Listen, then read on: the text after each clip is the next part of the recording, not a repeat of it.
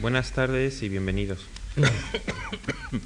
La reunión de esta tarde tiene por objeto discutir las tesis que los profesores Gómez, Cafarena y Trías leyeron el pasado martes con tanta brillantez e intensidad. Esas tesis han estado a disposición de cualquier persona interesada, tanto en los folletos que repartimos como en la dirección que la Fundación tiene en Internet. El acto de hoy tiene el siguiente funcionamiento. Cuando termine esta breve presentación, tienen la palabra los dos invitados de hoy que intervendrán durante unos 20 o 25 minutos cada uno por orden alfabético, Manuel Freijó y Miguel García Baró. A continuación, ofreceremos a José Gómez Cafarena y a Eugenio Trías la oportunidad de responder a los comentarios de uno y otro.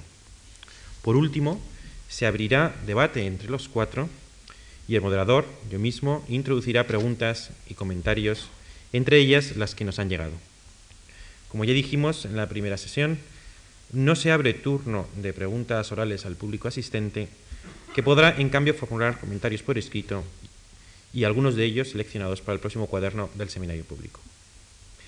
Es necesario recordar que los originales de los profesores, conferencias y ponencias, junto con algunos comentarios escritos enviados por los asistentes, conformarán el cuaderno 6 de la serie Cuadernos del Seminario Público. El tema de este seminario son las relaciones entre filosofía y religión, la filosofía de la religión. El profesor Cafarena, en la conferencia del pasado martes, partió del estatus intermedio del hombre entre el no ser y el ser, de su finitud real que excita en él el deseo radical de una infinitud ideal. Propuso interpretar la conocida fórmula el sentido de la vida desde la perspectiva del deseo radical diciendo que tiene sentido lo que es conforme a su deseo y carece, en cambio, de sentido lo que lo contradice.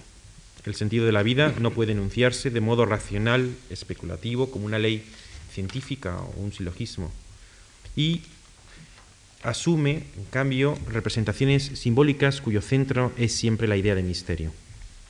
Una vez sentados estos primeros fundamentos, el profesor Cafarena dedicó unos minutos a la descripción de ese tiempo eje, tiempo axial, que tuvo lugar entre el 700 y 500 a.C., en el que se produjo una transformación simultánea de todas las grandes religiones de Europa y de Asia en la misma dirección. La personalización del sujeto religioso, es decir, que es el sujeto, el individuo, quien ahora profesa una religión y no el pueblo, la raza o la polis. El repaso histórico permitió al conferenciante situar sus últimas reflexiones sobre la religión. Dado que el hombre se sitúa en el centro de las religiones post-axiales, caben dos actitudes religiosas básicas que se corresponden con dos formas de deseo radical. Primera, un deseo de hallar un refugio frente a la miseria de la condición humana, un remedio contra la amenaza y los riesgos constantes de nuestro ser mortal y contingente. Segunda, segunda forma de deseo radical, un sereno sentido de grandeza que se abre a actitudes amorosas, lo cual está siempre unido a la aparición histórica de personas excepcionales como Gautama, Mahoma o Jesús de Nazaret. Cafarena concedió un mayor desarrollo en el futuro a esta religión personal de apertura amorosa, aunque al mismo tiempo reconoció el reverdecer en el mundo de religiones identitarias y fundamentalistas. Por su parte, el profesor Trías empezó su disertación con una mención a Marx, quien a su juicio supo definir con particular clarividencia la esencia de la religión. Toda religión, dijo, entraña un gemido ante la opresión.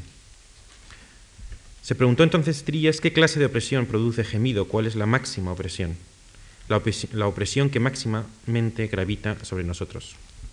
Es la muerte, respondió, la condición de mortales de todos los hombres y la posibilidad de morir en cualquier momento. Aunque no sabemos cuándo, todos morimos y la certeza de este destino nos oprime.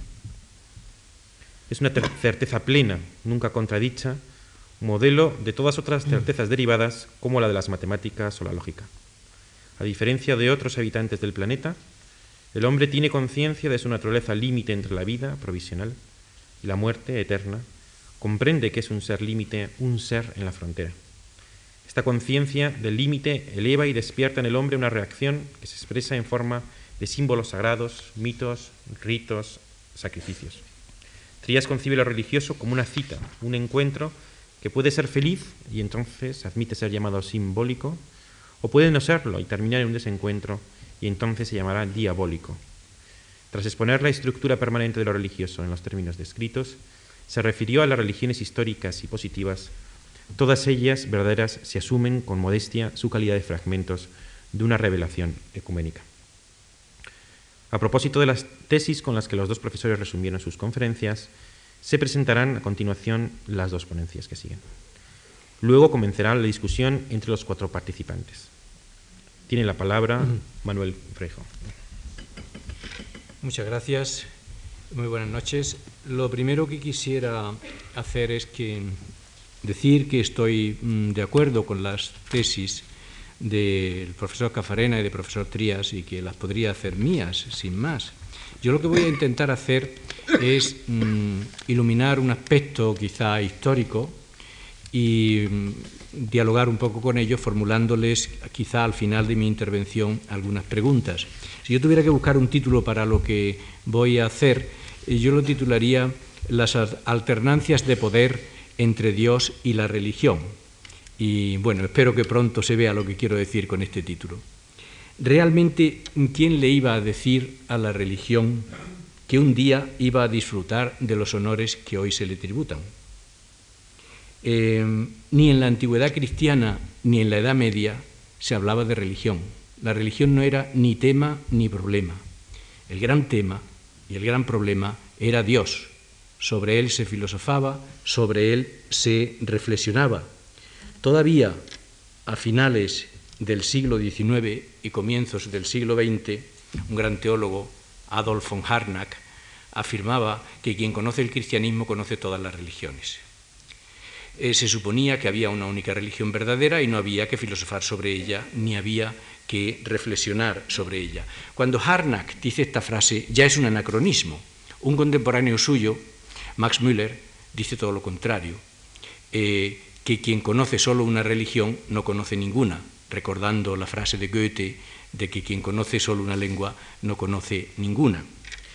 Eh, lo importante en la antigüedad cristiana y en la Edad Media no era la religión, sino que era Dios.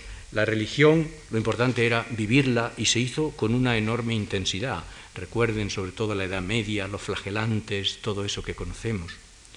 Pero solo muy tardíamente se convirtió la religión en inquietante tema de reflexión. Y Dios, en cambio, lo fue siempre. Se reflexionó siempre sobre él desde tres horizontes, desde la teología revelada, desde la teología natural y a partir de la ilustración europea desde la filosofía de la religión, con metodologías y desde puntos de vista muy distintos. En cambio, el paso de Dios a la religión eh, lo dio sobre todo Hegel. Hegel se dio cuenta de que en la religión hay siempre dos polos, uno es Dios y otro el hombre. Y se dio cuenta de que en Occidente nos habíamos pasado 18 siglos hablando sobre Dios, pero no hablando sobre el hombre, que es el otro polo importante de la relación religiosa. Y entonces él decidió cargar las cintas o invitó a cargar las cintas sobre el otro polo, sobre el hombre, porque resulta que los dioses que sepamos no tienen religión. El que tiene religión es el hombre. Entonces hacía falta reflexionar sobre el hombre. Em, Hegel se dio cuenta de que la teología natural pues siempre había argumentado sobre la existencia de Dios y no sobre la religión. El un cambio fue tan brusco que hubo quien le negó a Dios un sitio en la filosofía de la religión y pensó que la filosofía de la religión no debía ocuparse del tema Dios.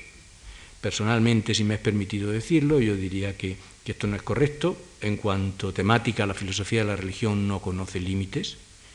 Eh, lo que la distingue no es una temática particular, sino un estilo de filosofar, crítico, riguroso, abierto, libre, no dogmático, no vinculado a el argumento, no vinculado indisolublemente al argumento de autoridad, teniendo naturalmente en cuenta el argumento de autoridad y cualquier herencia que nos venga del pasado.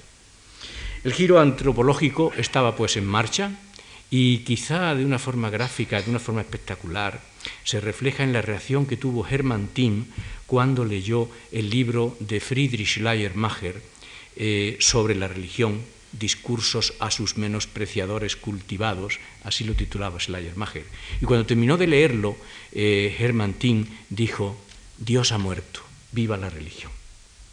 Eh, una preguntita de estas tendré que hacerle al final a los ponentes del otro día, puesto que me sorprendió el que eh, hicieran diez tesis sobre la religión sin necesidad de mencionar a Dios.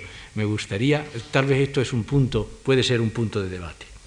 Eh, tenía razón Germán Tim, en los discursos no se habla de Dios, ni se habla tampoco de la inmortalidad.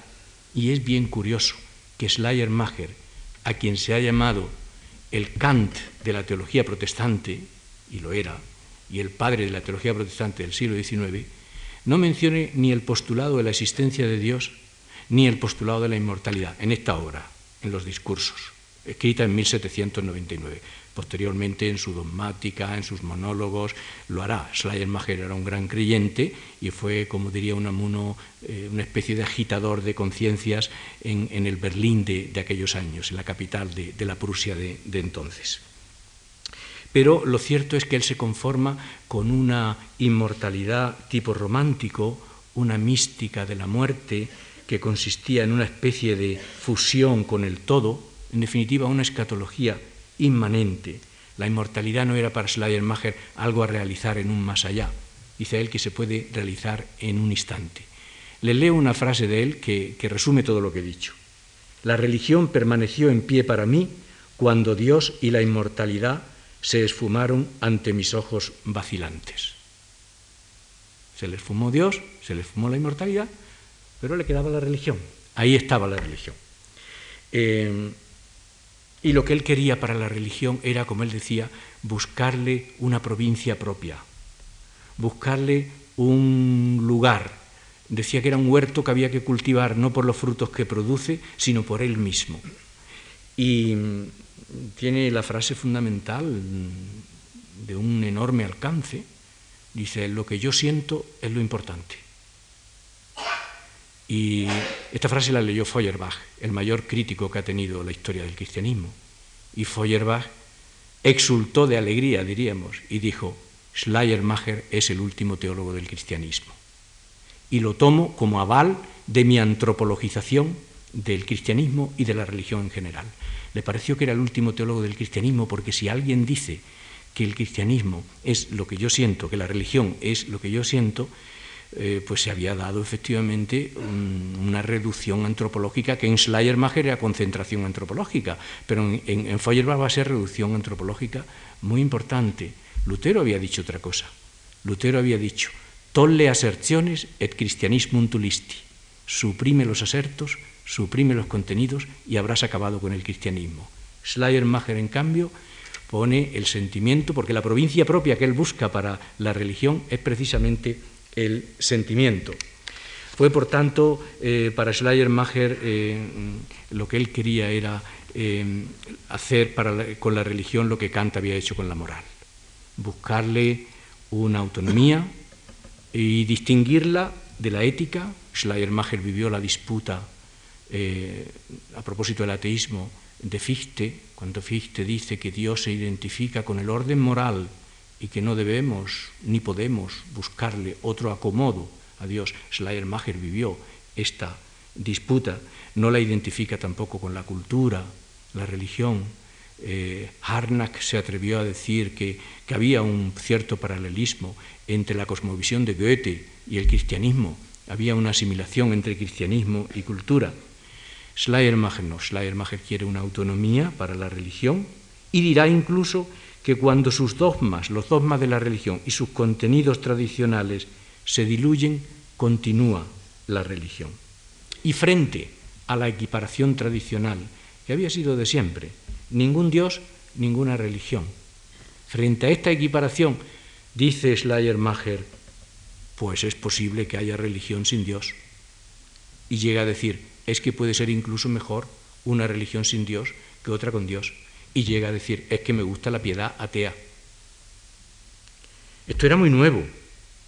Habla de una trascendencia vacía, de una mística de la nada.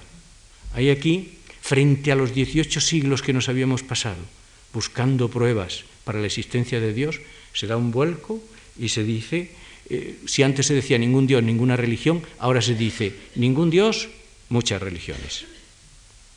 Este fue el novum, diríamos, que se provocó en este momento, un momento eh, felicísimo de la teología alemana, de la filosofía alemana, de la literatura alemana, entre 1770 y 1775, pues nacen eh, Novalis, Hölderlin, Hegel, Schelling, Fichte, Schleiermacher, Schopenhauer, es una época que no estaba ciertamente enterrada, que no estaba empedrada con desechos, ciertamente, ¿no? Se llamó a toda esta gente la Santa Revolución de los románticos, en favor de la religión. Y efectivamente fue una santa revolución. Pero a pesar de esta santa revolución, la religión llegó maltrecha a comienzos del siglo XX. Y me explico. Decir religión en la Alemania de comienzos del siglo XX era nombrar a un enfermo terminal. Baste recordar los nombres de Marx, de Engels, de Feuerbach, de Nietzsche, sobre todo Feuerbach. Feuerbach está y estará siempre por rebatir. Feuerbach le buscó a la religión un compañero nada fiable. La relacionó con una palabreja alemana que se llama Bedürfnis y que significa necesidad, necesidad, indigencia, precariedad. El hombre tiene religión porque tiene miedo y tiene miedo sobre todo a la muerte. Ya nos hablaba Trías el otro día de la muerte. Por eso Feuerbach dirá, si no existiera la muerte, tampoco existiría la religión y realmente dio un mazazo muy fuerte a la religión. El hombre rico, el hombre pobre dijo, tiene un Dios rico. Todo lo que necesitamos y no tenemos lo proyectamos en un ser omnipotente y omnisciente y además lo situamos en el cielo. La invisibilidad es la madre de la religión. Allí nadie nos lo va a cuestionar nunca. Fue un golpe duro este. Marx consideró que el trabajo estaba bien hecho y dijo la crítica de la religión está en lo esencial concluida para Alemania con Feuerbach con el baño de fuego, que significa literalmente el nombre de Feuerbach. Hubo que empezar otra vez a revalorizar el término religión. Y esto lo hicieron fenomenólogos, historiadores de la religión, de las religiones de comienzos también, de finales del siglo XIX y comienzos del siglo XX. Todo su trabajo se encaminó a buscarle a la religión un compañero más fiable que el de Bedürfnis, que es de necesidad, precariedad, indigencia. Y lo encontraron. Encontraron otra palabreja, erlebnis, no bedürfnis, sino erlebnis, es decir, experiencia, vivencia. La religión no brota únicamente del miedo, de la necesidad, de la indigencia, sino que es una experiencia, es una vivencia en la que alguien se encuentra con alguien o con algo, eh, sea personal o sea impersonal, eh, se pretendía decir que la religión es algo más que un proceso de autoescucha, eh, que no se reduce a percibir el eco de la propia voz en un vacío insondable. Al fin y al cabo, estos hombres, estos fenomenólogos, historiadores de la religión, eran muchos de ellos teólogos, todos creyentes cristianos. Pero ahora viene un nuevo problema que entorpeció el trabajo de los fenomenólogos y vino de donde menos se podía esperar, que era de la teología. Había una gran teología imperante en este momento. Era la teología liberal, con Harnack a la cabeza. Y justo mm, esta teología, la teología liberal, se opuso a esta revalorización del concepto de religión. En un famoso discurso en su toma de posesión en el rectorado de la Universidad de Berlín, en el año 1901, Harnack rechazó radicalmente la posibilidad de que la teología se abriese al estudio científico de las religiones. Y esto duró mucho en Alemania. Yo estudié teología en Alemania a comienzos de los años 70 y no tuve ninguna asignatura de historia de las religiones, teología católica y protestante. Em, la investigación histórica de las religiones, decía Harnack, no puede formar parte del currículum teológico. Sería muy largo decir los motivos por los que esto ocurrió. Solo voy a decir uno, y es que eh, frente al cristianismo palidecían para Harnack y para la teología liberal las restantes religiones. Harnack habla de la superioridad manifiesta del cristianismo, el regalo envenenado de Hegel, afirmando que el cristianismo era la religión absoluta, pasó factura en este campo. Habría otros muchos motivos por los cuales eh, la teología liberal se opuso al estudio de las religiones, pero eh, no puedo mencionarlos. La teología liberal, a su vez, perdió terreno, eh, también por motivos que los 25 minutos que tengo no permiten eh, mencionar, y en su lugar surgió como respuesta y como protesta la teología dialéctica. Y en ella sí que había una enorme sensibilidad para el tema religioso, pero curiosamente, curiosamente, su principal protagonista, Karl Barth, va a estar también en contra del estudio de las religiones. Es más, Barth aceptó el veredicto de Feuerbach, que decía que la religión es proyección, que nace de la indigencia. Barth lo acepta y a continuación levanta la mano y dice, pero por favor, para el cristianismo quiero una excepción. El cristianismo no es religión, el cristianismo es fe. Y Barth rechaza el concepto de religión. Ya Eugenio Trías me parece que, aludió el otro día a esto. Como si el concepto de fe eh, estuviera menos, eh, menos, expuesto que el concepto de religión a la proyección, a, la necesidad, mm, a todos estos elementos. Y Karl Barth dirá que las, la, la religión cristiana es, dice él, la crisis, el juicio de todas o sobre todas las demás religiones no vale la pena, por tanto, estudiarlas. Estoy hablando del primer Barth, el último Barth, anciano, con la sabiduría que da la edad, decía que junto a la única luz, que para él seguía siendo el cristianismo, podía haber otras luces. Pero este primer Barth llega a decir que solo un loco, Nur Ainar, dice él, solo un loco puede pensar que del estudio de las demás religiones mm, se puede reportar alguna ganancia para el cristianismo. Fue un mazazo para los fenomenólogos, que habían pensado en, tener buena compañía en la teología que había entonces, tanto en la teología liberal como posteriormente a partir de 1914, que es cuando termina la teología liberal con la Primera Guerra Mundial y empieza la teología dialéctica de Karl. Pero no hubo esa ayuda.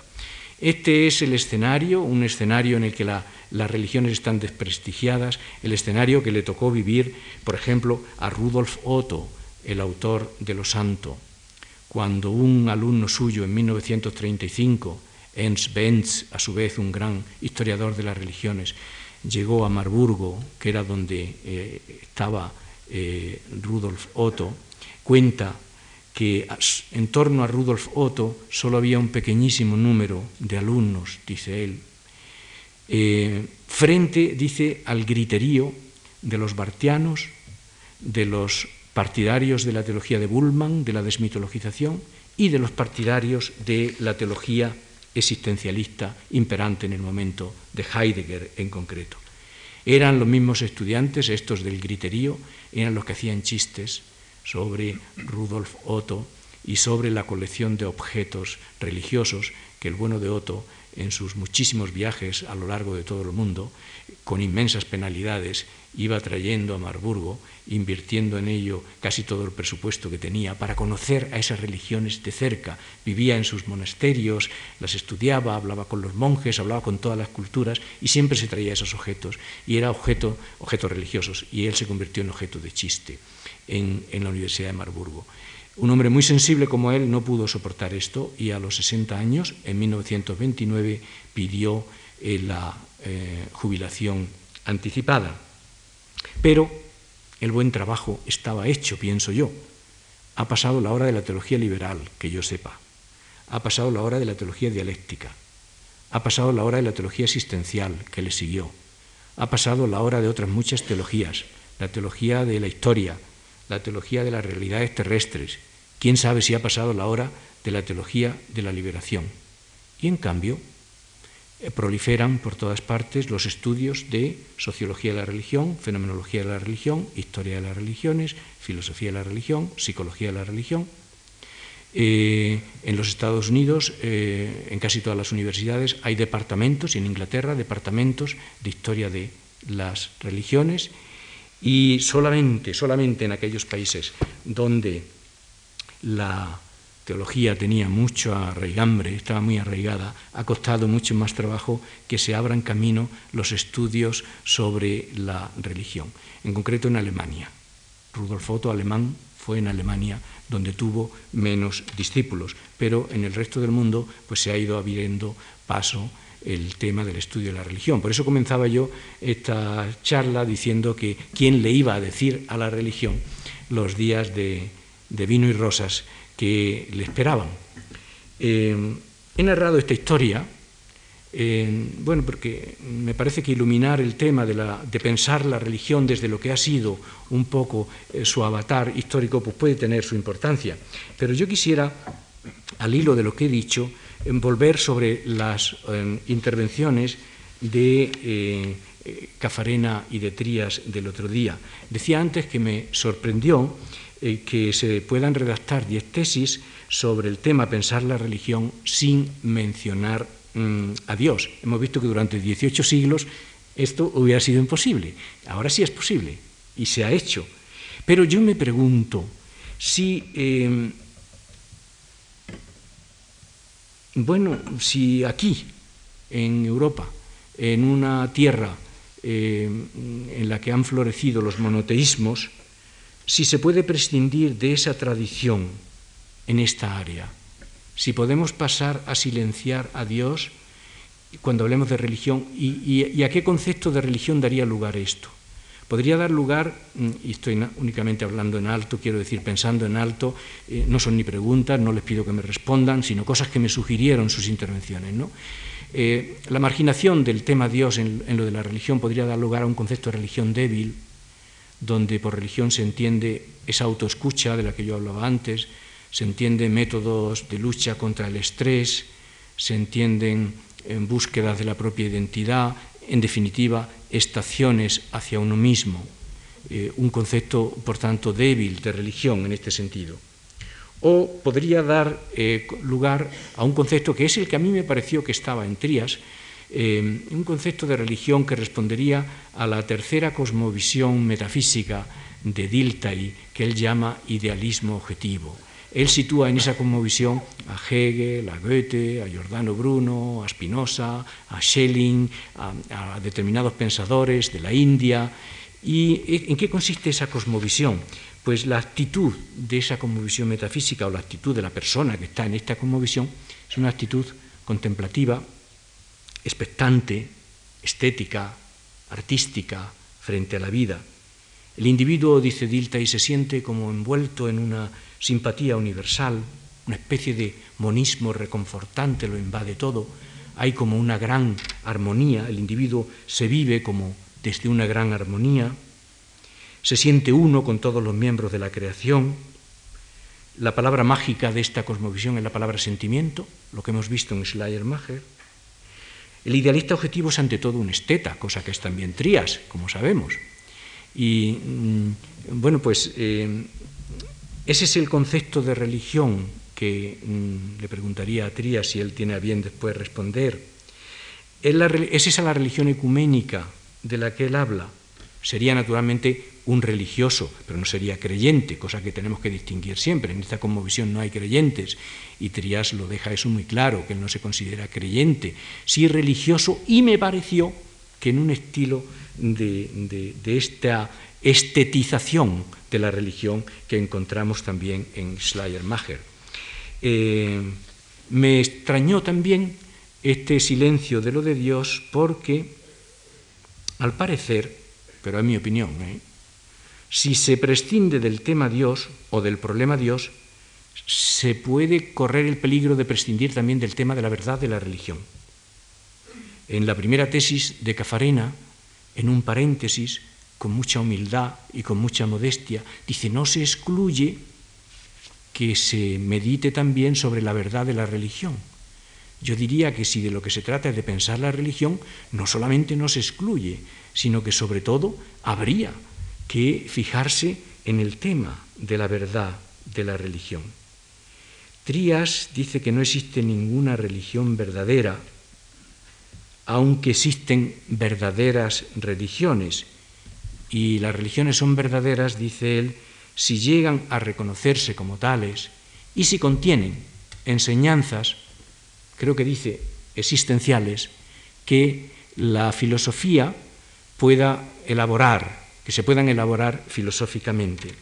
Yo aquí también preguntaría a ambos, tanto a Cafarena como a Trías, ¿es igual de verdadera una religión que favorezca y defienda, por ejemplo, los derechos humanos que otra que no lo haga?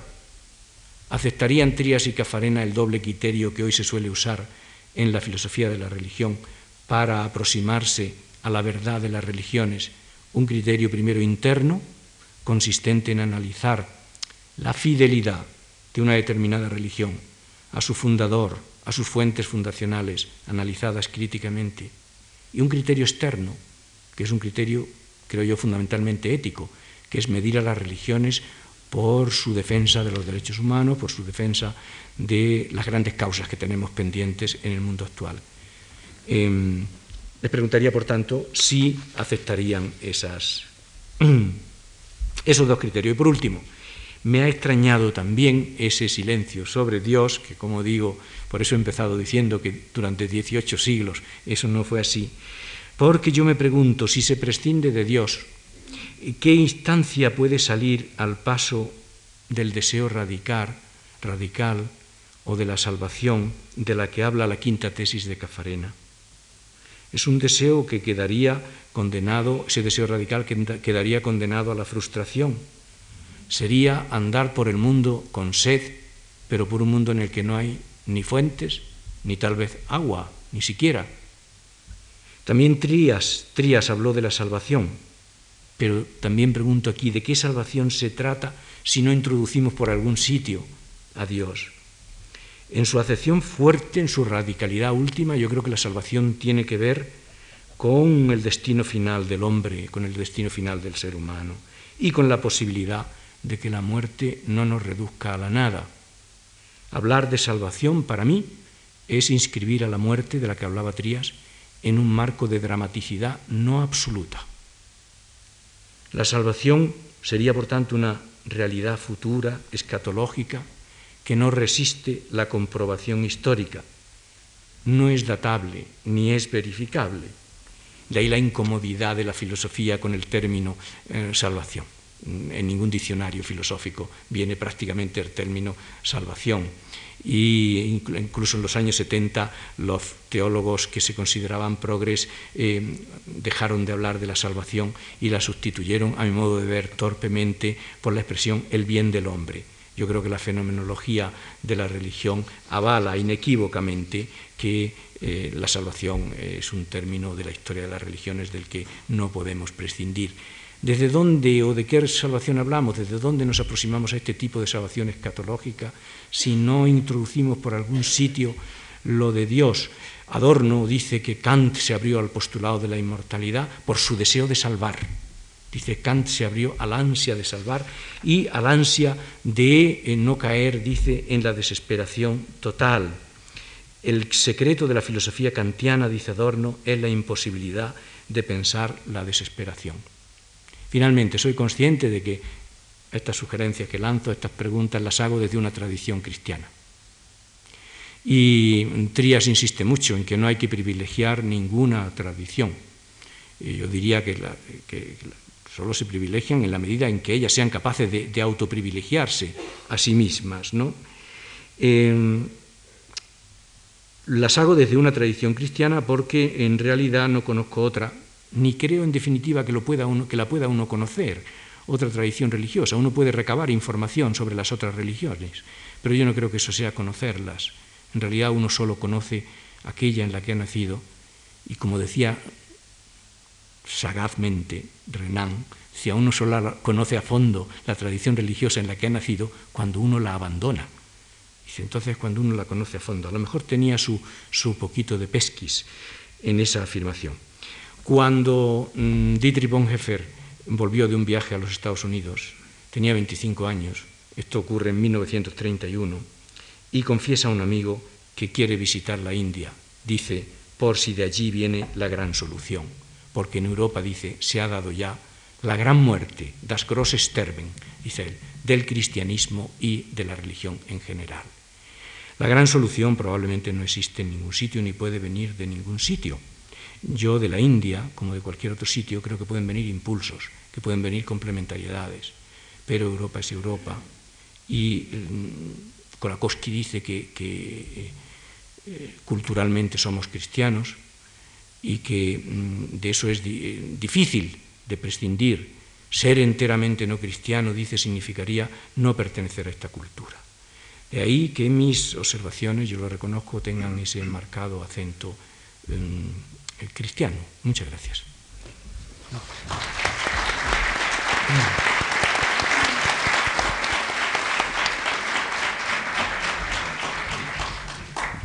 Muchas gracias. Tiene la palabra Miguel García Baro. Eh, buenas tardes. Muchas gracias a todos, organizadores, asistentes, ponentes en especial. Me permitiré yo también solicitar, y me temo que realmente solicitar, la generosa atención de ustedes un poco más de 20 minutos. Esta contribución mía al seminario debe entenderse como una hipótesis muy modesta, como un programa de trabajo filosófico, aunque se presente en la obligada forma, porque en un ratito no hay para más, de una tesis aparentemente casi terminada. Yo creo que es esencial mantener viva en los problemas que nos están ocupando estos dos días aquí la, la realidad de que esos problemas nos desbordan con su riqueza y su misterio. En la exposición esquemática de mi punto de vista, que titulo De las ambigüedades de la religión, espero que se echará enseguida de ver la complicada trama de relaciones, de consenso y también de disenso, en que me veo respecto de las valiosas contribuciones de los ponentes del martes. Nos suceden por regla general estas dos cosas sorprendentes. La primera es que sabemos y al mismo tiempo no sabemos qué significan las palabras existencia y plenitud.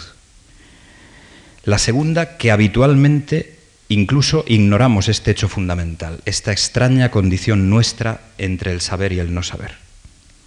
Y tal ignorancia merece, a mi parecer, ser calificada como nuestra situación primordial, la situación primordial del hombre.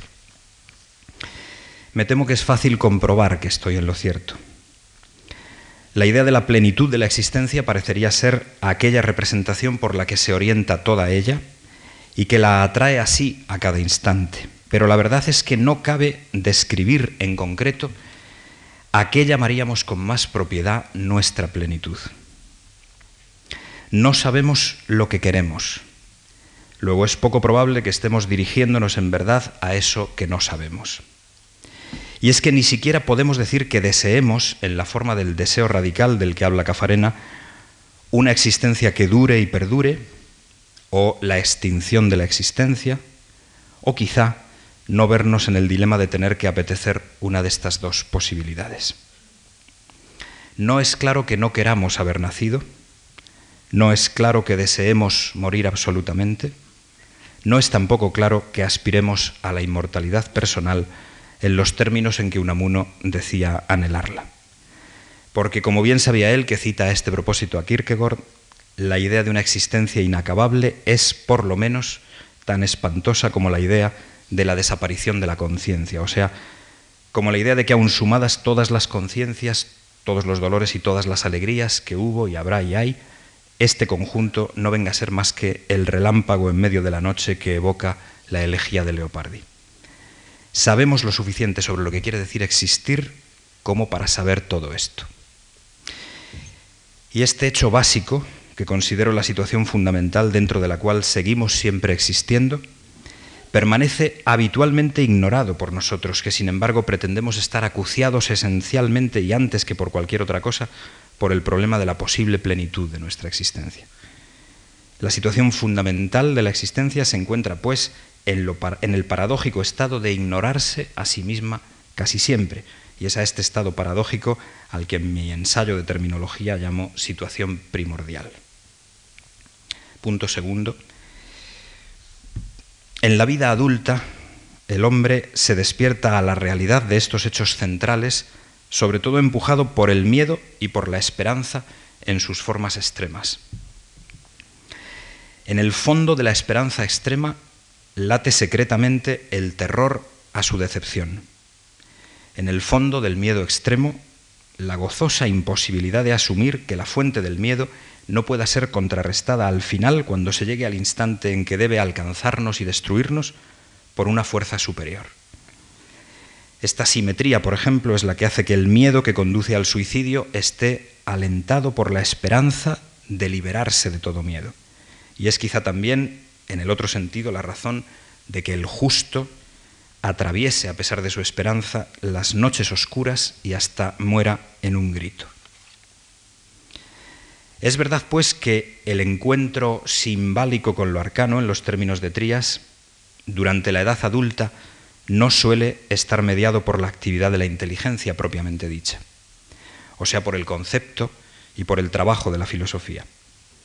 Le es previo el desencuentro, la diabolé, la ocultación que he denominado situación primordial del ser del hombre. Y además, las interrupciones de este desencuentro apenas duran más que los efectos en la memoria de los estados de miedo o esperanza que por breve tiempo han hecho evocar a su sujeto su efectiva condición. La perduración, si la alcanzan estos estados de interrupción del desencuentro, les es prestada sobre todo por la acogida que el hombre individual haya en los grupos humanos que aún permiten esta clase de relaciones, en el cobijo de las instituciones en las que colectivamente se experimenta la vida como fundada en los relatos arquetípicos de los que dimana la sacralidad de sus momentos y fases más graves. Pero justamente en ello radica, en mi opinión, la principal ambigüedad de lo religioso. La sabiduría del grupo social ampara de inmediato y regularmente la menesterosidad de la pregunta del individuo. Por lo mismo, tiende a quitarle su fuerza de pregunta, tiende a acallarla. En la sabiduría de la tradición religiosa, todas las nuevas preguntas están de antemano interpretadas como viejísimas cuestiones que ya encontraron su respuesta de alguna manera. La sabiduría tradicional del grupo salva al individuo de su precariedad, pero al precio de dormir enseguida en él la fugaz conciencia que quizá ha tenido de su situación de ignorante respecto de lo que lo concierne absolutamente. 3. Este modelo, el modelo del despertar a la situación fundamental que es el más frecuente en la vida adulta, el modelo mediado por el miedo y la esperanza en sus formas extremas, no es, sin embargo, ni el único posible ni seguramente el primero que conoce el hombre, el primero tanto en el orden del tiempo cuanto en el orden del sentido. Muy al contrario, la Ilustración ha criticado con razón tal modelo. Lo ha criticado como si él abarcara la totalidad de lo que cabe entender por religión a mi modo de ver, ha confundido la superstición con la religión, pero no ha errado demasiado en lo que se refiere a la conciencia religiosa promedio. Por eso la crítica ilustrada fue recibida como un auténtico ataque a la religión por parte de, de, la mayoría de los apologistas de esta que le fueron contemporáneos y por eso sigue despertando profundos recelos. Como en el caso de la religión se cumple eminentemente la verdad de que la corrupción de lo mejor y lo mejor de la religión es lo mejor de este mundo, es la peor de las corrupciones, solo cabe en la conciencia religiosa actual un agradecimiento profundo a la crítica de la religión tan intensamente practicada por la filosofía desde el siglo XVII al XIX, primeras décadas del XX. Levinas, el pensador judío muy recientemente muerto, ha podido describir este auténtico fuego purificador de las religiones como la liberación que ya alboreó para la conciencia humana en Grecia. A saber, liberación de la opinión en el saber, liberación de la comunión grupal en lo sagrado para pasar a la relación nunca de comunión con el bien, con lo santo. Creo necesario subrayar este factor al que aluden en grado diverso las aportaciones de Cafarena y Trías, pero al que yo concedo la mayor importancia, junto con la que reconozco también a ese otro lugar de experiencias fundantes, tanto cronológicamente como en el orden del sentido, al que he hecho ya una alusión que no he desarrollado todavía y que dejo para el final. La filosofía de la religión del presente da prioridad desde la obra de Rudolf Otto, como nos recordaba ahora el profesor Freijó, a la categoría de lo luminoso, o a sus múltiples reinterpretaciones. Pues bien, sin prescindir de ella debe tomarse profundamente en consideración la posibilidad de que lo sagrado y lo santo, para emplear los términos de Levinas, no estén tan cerca como suele suponerse. Otto mismo, por cierto, no describió el sentimiento de lo luminoso como una magnitud verdaderamente irracional o contrarracional, sino muy explícitamente, aunque sin la debida elaboración, como una experiencia del orden de lo suprarracional, respecto de la cual la razón, entendida como él lo hacía desde el interior de la tradición kantiana, se ve llamada a desempeñar el papel de función esquematizadora en analogía con la función que debe cumplir la imaginación respecto del entendimiento. Este hecho capital suele pasarse por alto. Por mi parte sostengo, en continuidad con la verdadera tesis de Otto, que la mediación o esquematización ética es absolutamente esencial para la conciencia religiosa de hoy, o sea, para la crítica de toda superstición. Entiendo esta mediación, sin embargo, en términos extraordinariamente abarcantes que están en tensión, aunque no, según creo, en clara pugna con el pensamiento del propio Otto. Mi tesis es que aunque sea verdad que en la filosofía práctica de Kant se encuentra muy poco de lo que la conciencia religiosa llamaría propiedad suya en sentido preciso, ella ha puesto de relieve, sin embargo, un estadio previo imprescindible para cualquier conciencia que aún pueda llamarse religiosa en la época postcrítica. Me refiero en concreto a lo siguiente. Si es verdad que el hombre adulto sobre todo es despertado al hecho de su situación fundamental por los miedos y las esperanzas extremos, o sea, por el dolor y el gozo profundos, por la experiencia de falta terrible de sentido y de sobra espléndida de sentido, es también verdad que este estado de pregunta, alerta y vigilia no debe ser adormecido por la comunión en la sabiduría tradicional. Debe, por el contrario, elevar al hombre desde el estadio estético al estadio ético de la existencia. Ahora bien, un factor indispensable del estadio ético es justamente que en él se exige al hombre experiencia originaria respecto de todo sentido, que él viva aceptándolo como suficiente, como verdadero, como definitivamente valioso. Aunque esta exigencia ni mucho menos agote el ámbito del deber, está contenido realmente en el imperativo categórico el mandato de examinar en primera persona del singular la consistencia de las presuntas verdades y los presuntos valores sobre cuya base se eleva todo el edificio de la existencia. Husserl, como Sócrates, ha tenido toda la razón al insistir, por extemporáneas que puedan sonar estas palabras, en el universal deber de filosofía que concierne a todo hombre adulto. No, por cierto, filosofía a la cartesiana, donde un tipo de la experiencia originaria pretende someter a su paradigma a todos los restantes, sino justamente filosofía como regreso a las fuentes originarias del sentido, partiendo de la vaguedad ambigua promedio y sin presuponer nada sobre la variedad y las relativas diferencias entre tales fuentes. En mi modo de afrontar, por eso, los temas capitales de la filosofía de la religión debe la filosofía práctica kantiana dejarse modelar por la fenomenología de la voluntad y del sentir. Max Scheller, Rudolf Otto, sin duda han tocado al menos los bordes de la experiencia originaria peculiar de la existencia religiosa, pero no han dado plena cabida en sus descripciones a la verdad que Kierkegaard reconoció, el hecho de que sólo más allá del estadio ético se abre la posibilidad auténtica del estadio religioso. Una cosa es la vislumbre primera de la diferencia entre experiencia moral y experiencia religiosa y otra la adecuada plenitud de la experiencia religiosa. Conformarse con aquella vislumbre, empleo a sabiendas el término de Fries, de cuya escuela se declaraba Otto, es truncar la descripción. No hay que dar por supuesto que existe una esencia genérica de la religión, presente en todas las conductas que sociológicamente se pueden reconocer como religiosas. El de la religión puede muy bien ser el mismo caso que el de la vida en la concepción que de ella se formó Aristóteles, no un género bien definible, sino un orden que de ser definido todo él solo podrá serlo por su forma eminente, por su plena experiencia originaria. Creo que los breves datos de mi descripción de cómo el hombre adulto sale por momentos del estupor habitual de la falta de lucidez sobre su condición primordial hacen por lo menos plausible mi posición. En definitiva, es también parte de ella la afirmación de que la metafísica y la religión del hombre que se eleva al estadio ético de la existencia y procura, aunque su vida no se parezca en nada, por supuesto, a la del filósofo profesional, permanecer en la indagación, en la fuerza de los problemas y del preguntar, contarán con la realidad objetiva en sentido práctico, con la fe racional práctica, en aquello mismo en que la ponía la crítica kantiana. Pero, eso sí, más ciertos complementos que considero que son esenciales y que pasaré ahora a describir.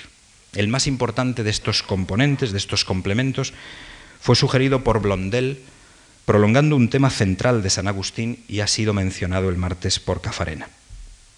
Pero para abordarlo tengo antes que recurrir a unos pocos datos primarios más. No les entretendré mucho tiempo. Punto cuarto. La experiencia de un hombre urgido por la conciencia de la situación humana fundamental permanece abierta a la posibilidad y hasta a la realidad de la presencia del mal auténticamente tal, o sea, del mal que no tiene sentido y que rompe el hilo del relato del mundo o de la propia vida. En otras palabras, una existencia éticamente despierta a la plena responsabilidad es por ello mismo una existencia muy especialmente vulnerable al dolor, en la acepción decisiva de este término. Lejos de gozar de la experiencia de comunión con el sentido logrado, común y tradicional del conjunto de la realidad, se vuelve, en el mejor caso, infinitamente sensible a los estragos del mal.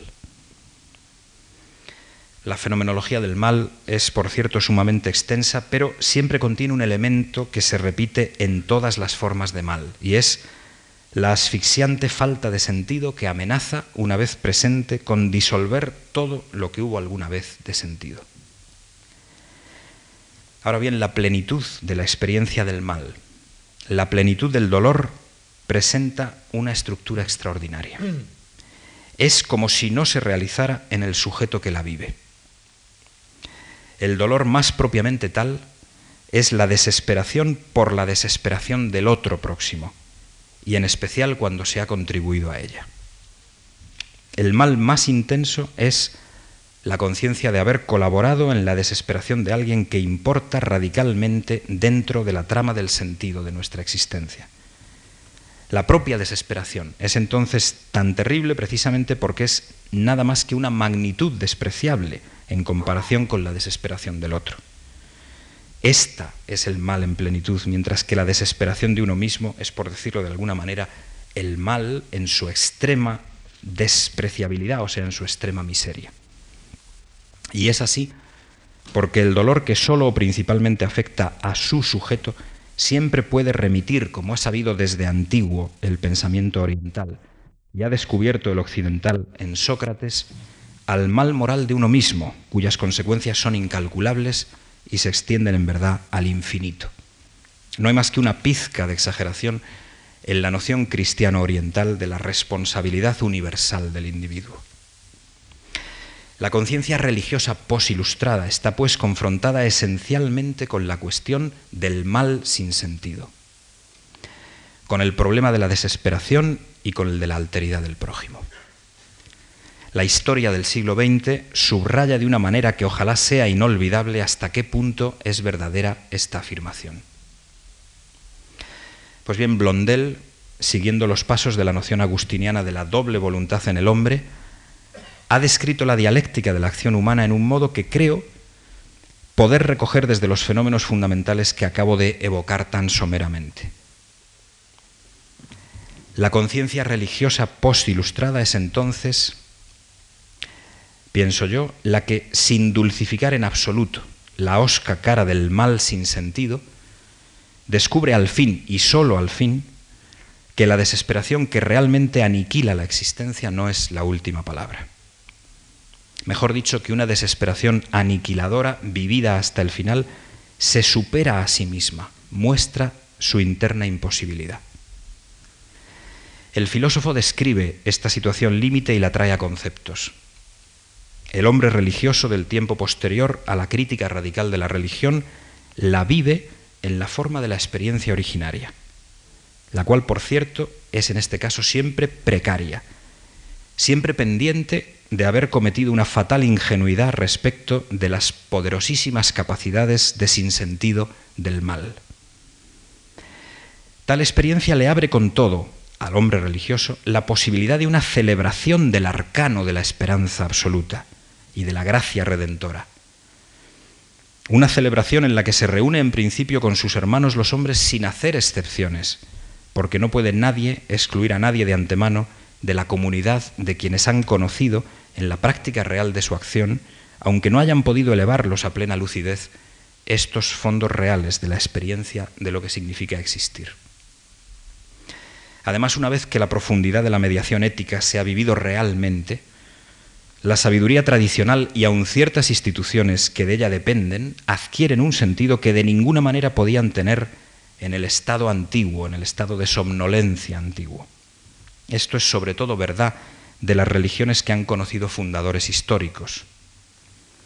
El iluminado, renunciando a entrar en su parinirvana para acometer la tarea de redimir todo el dolor de todos los hombres el Cristo que se vacía en la angustia de la condición humana, el siervo cuyo sufrimiento está misteriosamente relacionado con la expiación de toda violencia, son otras tantas figuras ejemplares de la conciencia religiosa que atraviesa la crítica de lo sagrado y la devastación del mal en la historia para adentrarse en la alteridad insuprimible de lo santo, en la pregunta abierta, confrontada con el dolor y por ello mismo con la celebración de una esperanza más allá de cuanto cabe esperar en el horizonte del mundo finito. Cinco y último.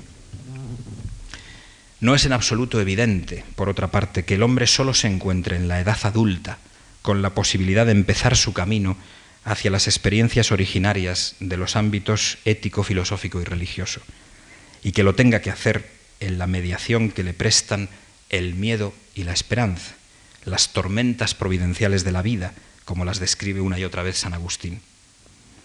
Ya siempre antes ha habido un contacto primero, verdaderamente primordial, inolvidable, aunque capaz de quedar adormecido, con las realidades esenciales que configuran la situación fundamental de la existencia. Antes de que el concepto trabaje con el material de ella y antes de que el imperativo categórico de la no violencia y la responsabilidad plena reoriente la vida hacia los factores reales que se descubren con fe práctica ya en los umbrales de la experiencia religiosa madura, ya antes de todo eso el hombre sabe y no sabe sobre lo que significan existir, verdad, tiempo, plenitud. Ha tropezado un día con esas realidades primordiales en su desnuda presencia inesperable, inesperada e inesperable. Y quizá las ha elaborado lenta y hasta inconscientemente en la fase estética de la existencia, en la fase épica y lírica de ella, antes de la madurez ambigua de la edad adulta. Precisamente en el tiempo entre la inocencia, o sea, y mejor dicho, entre la existencia aún sin estructura de tal, y el otro tiempo en el que ya hay dada esta estructura que también conocemos ahora, o sea, posibilidades que no volverán a serlo, opciones y proyectos, decepciones inconsolables. La experiencia ontológica fundamental, pues, se realiza en esa indescriptible bisagra entre la inocencia y la juventud, en el tiempo de la infancia, cuando se revelan conjuntamente la verdad y la muerte, la apariencia y el gozo, la individuación y la alteridad. Ese acto inaugural no anticipable, que en el lenguaje de los fenomenólogos no viene a cumplir ningún horizonte de expectativas de sentido, sino que los inaugura todos a la vez. O sea, todos estos habituales horizontes de la existencia en la familiar estructura que tiene ahora para nosotros, ese acto inaugural no se sitúa solo en la protohistoria del género humano, sino en la protohistoria de cada hombre. Y como el niño no puede describir con plenitud conceptual el desbordante contenido de su experiencia, no puede tampoco compartirla con nadie, ni aun con sus compañeros de infancia, más que en las formas protoestéticas del relato, del dibujo, de la melodía. La infancia crea siempre sus mitos sobre los que enseguida adviene la igualación quizá brutal del imaginario colectivo. En el rito de paso esencial, las preguntas abiertas de la mitología semi-privada de la infancia son ahogadas en las respuestas de la mitología ancestral. El sentido quebrado de la existencia estética del niño se recompone en el exceso de sentido de las instituciones sociales sagradas y sus relatos de fundación arquetípica. La precariedad y la ignorancia ambigua de la existencia se curan con el saber abrumador de los dioses, y así curadas quedan a la espera de reabrir su llaga con ocasión del miedo y de la esperanza del hombre adulto.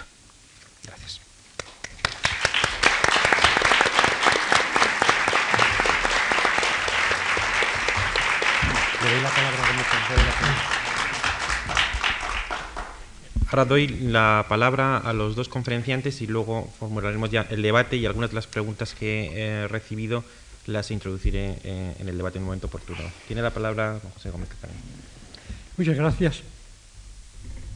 Bueno, yo quería, antes que nada, ya que el otro día no tuve oportunidad de ello, pues dirigirme en una par de frases, no hay ahora tiempo para más, a mi querido amigo y colega Eugenio Trías, para decirle lo gratamente que quedé sorprendido con su conferencia, mm, por lo cercano de nuestros, nuestras búsquedas en el ámbito del pensar la religión, ese espíritu ecuménico. Creo que lo comparto y es algo que preside también eh, las tesis con todos sus defectos.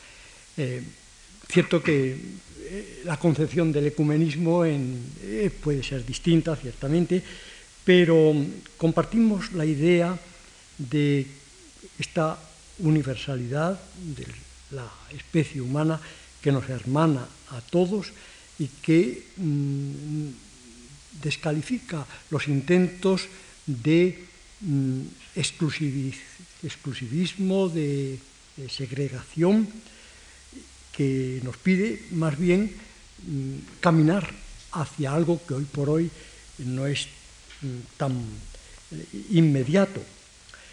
Recojo una expresión que ha usado hace un momento Miguel García Baró, enseguida me referiré más a su intervención.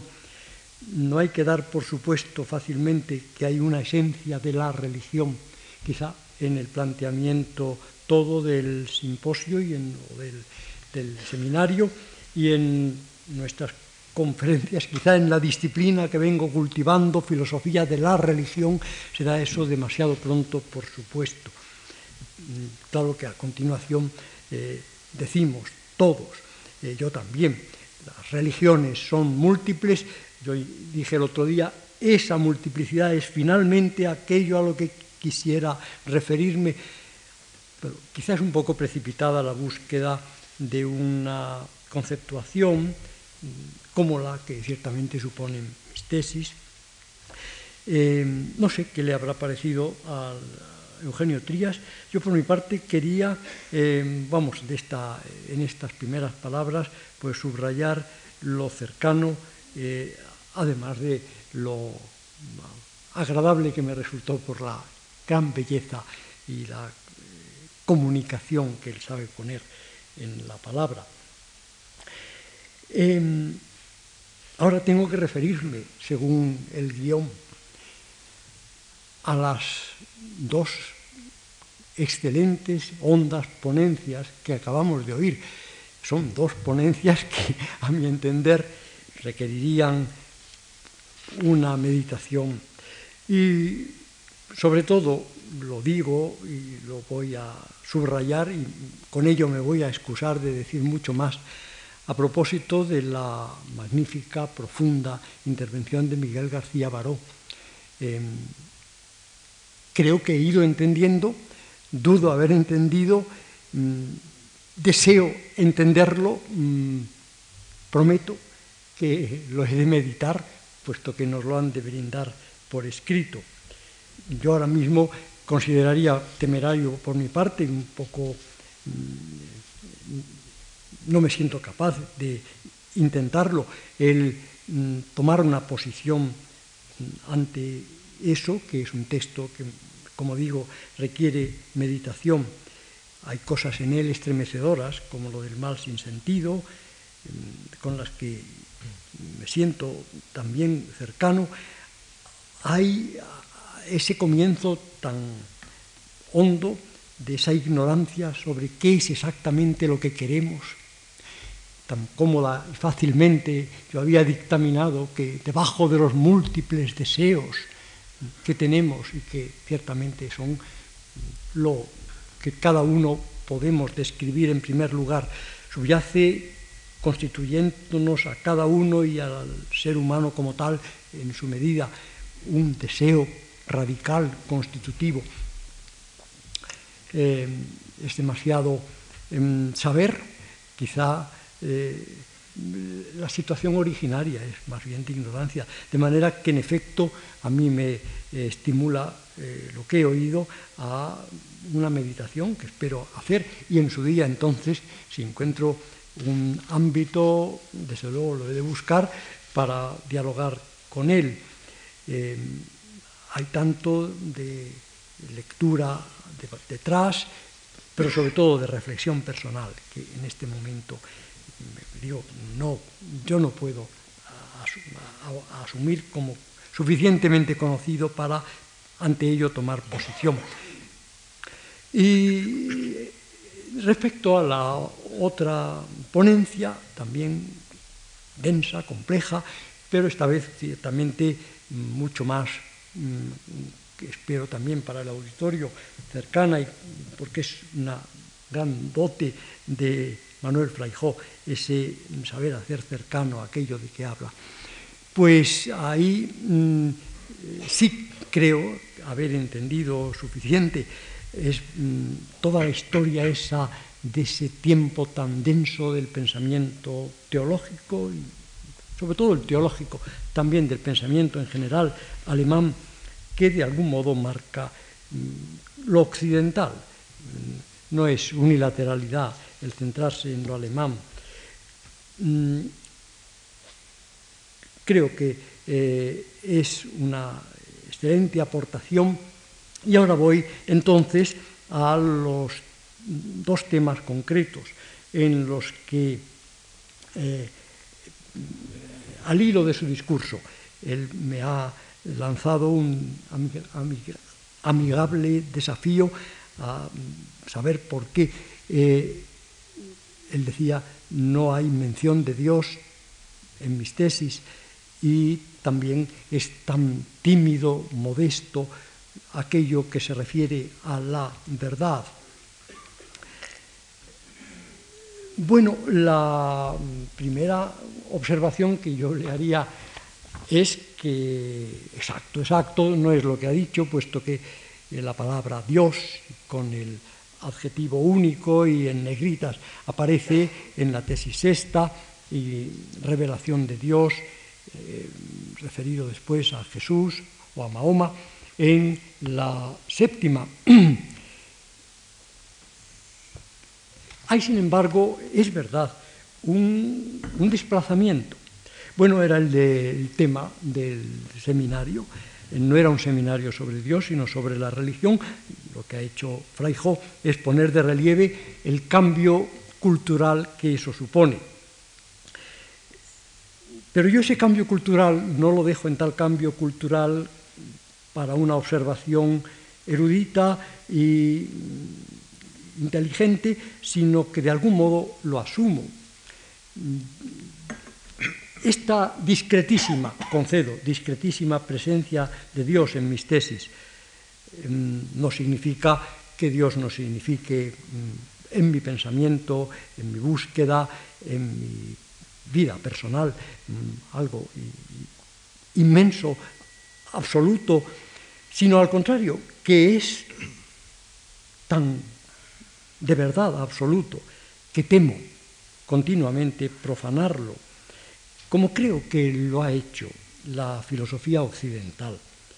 No es un mérito el haber hecho de Dios un tema eh, para definirlo a su aire, el Dios de los filósofos, ya sabemos que ha sido entonces dudosamente reconocido por los espíritus más religiosos, y para emplearse en probar su existencia o bien en mostrar, como es el caso de Feuerbach, que es una proyección de la bedürfnis, de las, del deseo en el peor sentido, de las necesidades, indigencias, pobretonas humanas.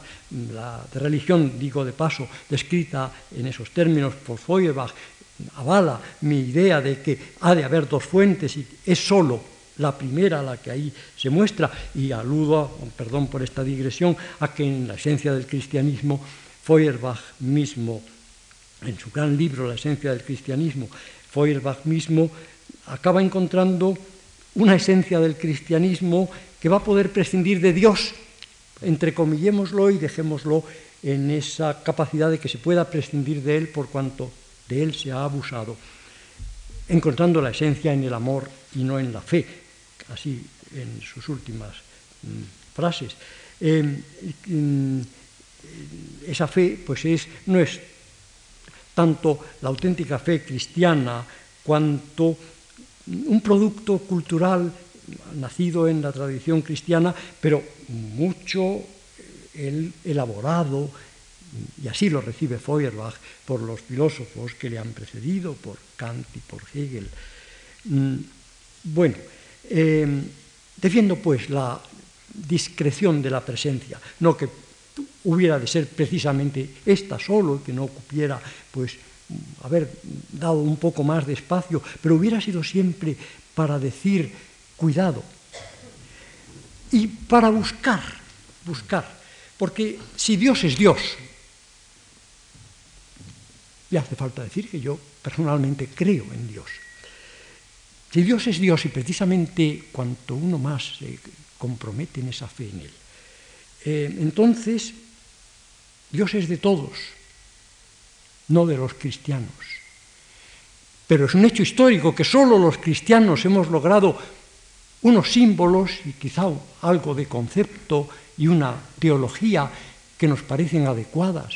Quizá tenemos razón pero con tal de que no robemos Dios al resto de la humanidad. Aquí mi ecumenismo, que no es exactamente, sospecho, el de Trías, pero sí es real. Em, Dios de todos. Entonces, dije, y es lo que, a lo que va mucho de la estructura de todo el programa y concretamente la tesis esta, es más homólogo con Brahman, ese absoluto, ese misterio transhierofánico, que con los dioses, aunque esto suene contrario a la gramática, Dios no es el singular de dioses. Dios es Brahman todavía invocable, aunque eso resulte, supongo, sospecho, para la meditación upanishádica una especie de contradicción, un imposible pero por ahí entiendo que hay que ir, y un Dios a quien rebajemos a nivel de, del enoteísmo que cultivó, que, fue el de Israel durante tantos siglos, que quizás solo, y espero que sí, que sea verdad que solo, es decir, que, que sí se rompió con atisbos de los grandes profetas del tiempo del exilio, y que después será ciertamente aquel a quien Jesús invocaba como Abba, y también el Dios el, que, de quien era, se ponía a la escucha Muhammad. Bueno, es el único, el absoluto, el innombrable, aquel de quien pudo decir Agustín, si comprehendisti non es Deus. Si crees que lo has comprendido, ya no es. Entonces me temo, decir, estoy en la actitud, si quieren, un poco reactiva de quien mm, tiene que hacer penitencia por un pasado personal y colectivo de la sociedad occidental empapada de cristianismo que maneja a Dios con comodidad. Eh, eso que me figura ahuyenta al hindú, al vaita o al budista. Bien. Eh, la verdad, y ya voy a terminar, eh, es lo esencial. Tras eso vamos. La búsqueda de sabiduría es búsqueda de una actitud propicia a la verdad, Porque eso sí, la verdad, si es la verdad, tampoco nunca la poseemos. Siempre solo nos acercamos. Eso está detrás de esta frase puesta entre paréntesis y de haber relegado a ese rincón el tema fundamental, pero que solo a continuación podría entablarse, solo sabiendo mm, un poco más sobre qué es la religión de la, de la humanidad, las múltiples religiones que sin embargo quizá se dejan unir para poder hablar de ellas y también en su medida de Dios, pues sobre la verdad de la religión y de Dios solo se puede hablar cuando se, ha, mm, se, está un poco mm, eh, en la modestia debida respecto a lo que eso significa. Yo sobre todo subrayaba ahí que una ponderación sobre la verdad de la religión no es ajena a la tarea filosófica, pero no es que la filosofía vaya a dirimir el tema de la verdad de la religión. Debe dedicarle atención, emplearse en ello, pero no pensar en dirimirlo. Al final eso lo dirime para cada uno su fe. Esto no es fideísmo, porque hay un gran preámbulo para esa fe, pero eh, la filosofía no debe suplir la filosofía tiene una función también en la decisión de fe, pero es una función entonces de la filosofía personal que cada ser humano ejerce, tenga o no tenga un tipo u otro de fe. Y yo insistía en la tesis primera al final, que es para hablar de la verdad entonces hay que mm, definir un poco los supuestos desde que se habla, porque efectivamente pienso que si no se hace un diálogo de sordos y que cada uno argumenta desde mm, su manera de ver, su información. Yo estaría bastante de acuerdo con lo que ha dicho Manuel Fraijó, de que en realidad, y por mucha buena voluntad que pongamos, conocer, conocemos el cristianismo. Pero como querría no incurrir en eso de decir, pues ya no hace falta conocer lo demás, por ello mi reducción tan modesta. Y mm, bueno, pues eh, respecto a, lo que se pueda decir para la verdad en lo que ahora últimamente estoy elaborando y querría alguna vez poder llegar a publicar, no lo sé si será, pues hablo de argumentabilidad endógena.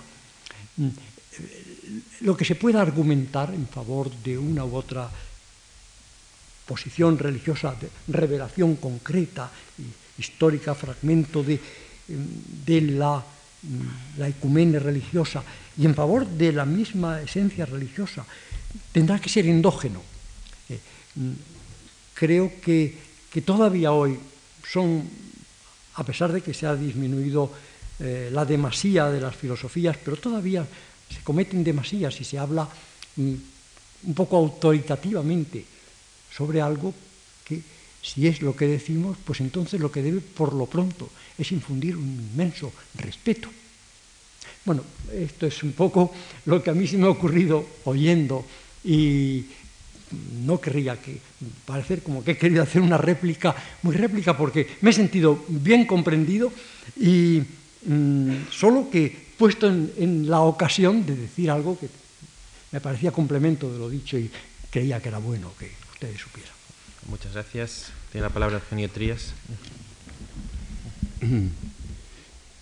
Eh,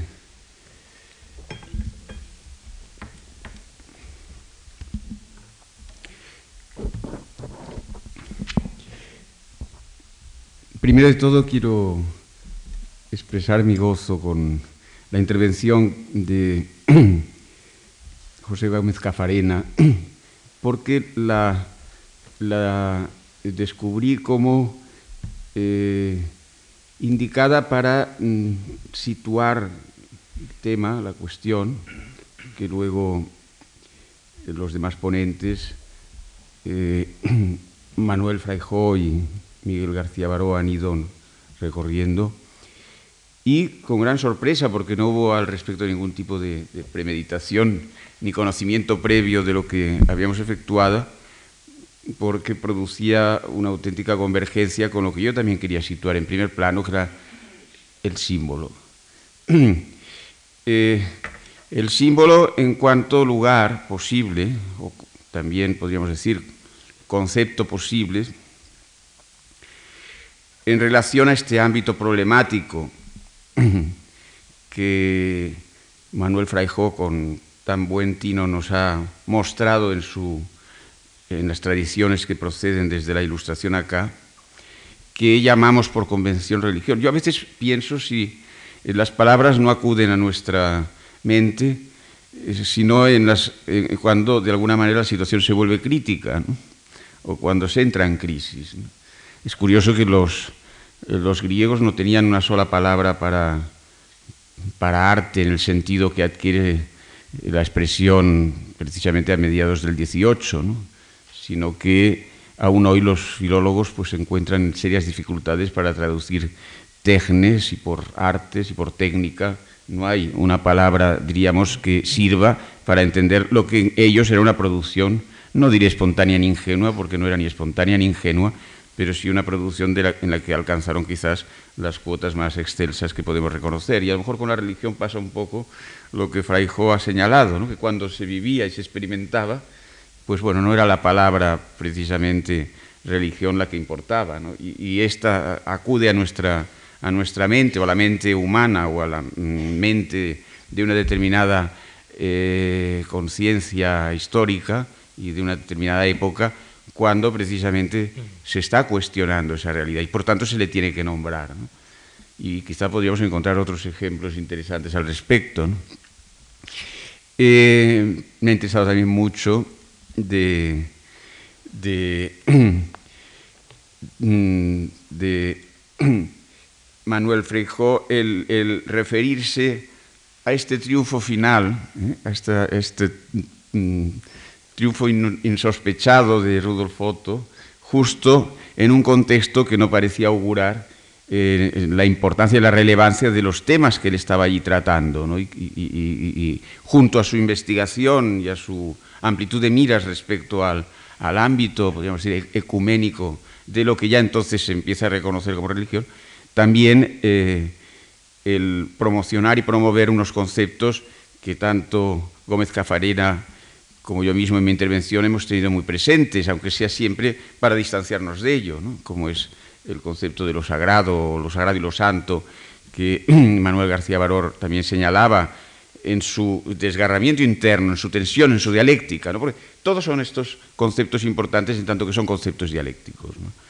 Eh, yo diría que precisamente lo que tiene de valor, de fuerza, el concepto de símbolo, está precisamente en esa dialéctica interna. Por eso señalaba un poco su, contradictor, su contraposición, como el símbolo puede entenderse como el encaje, ¿eh?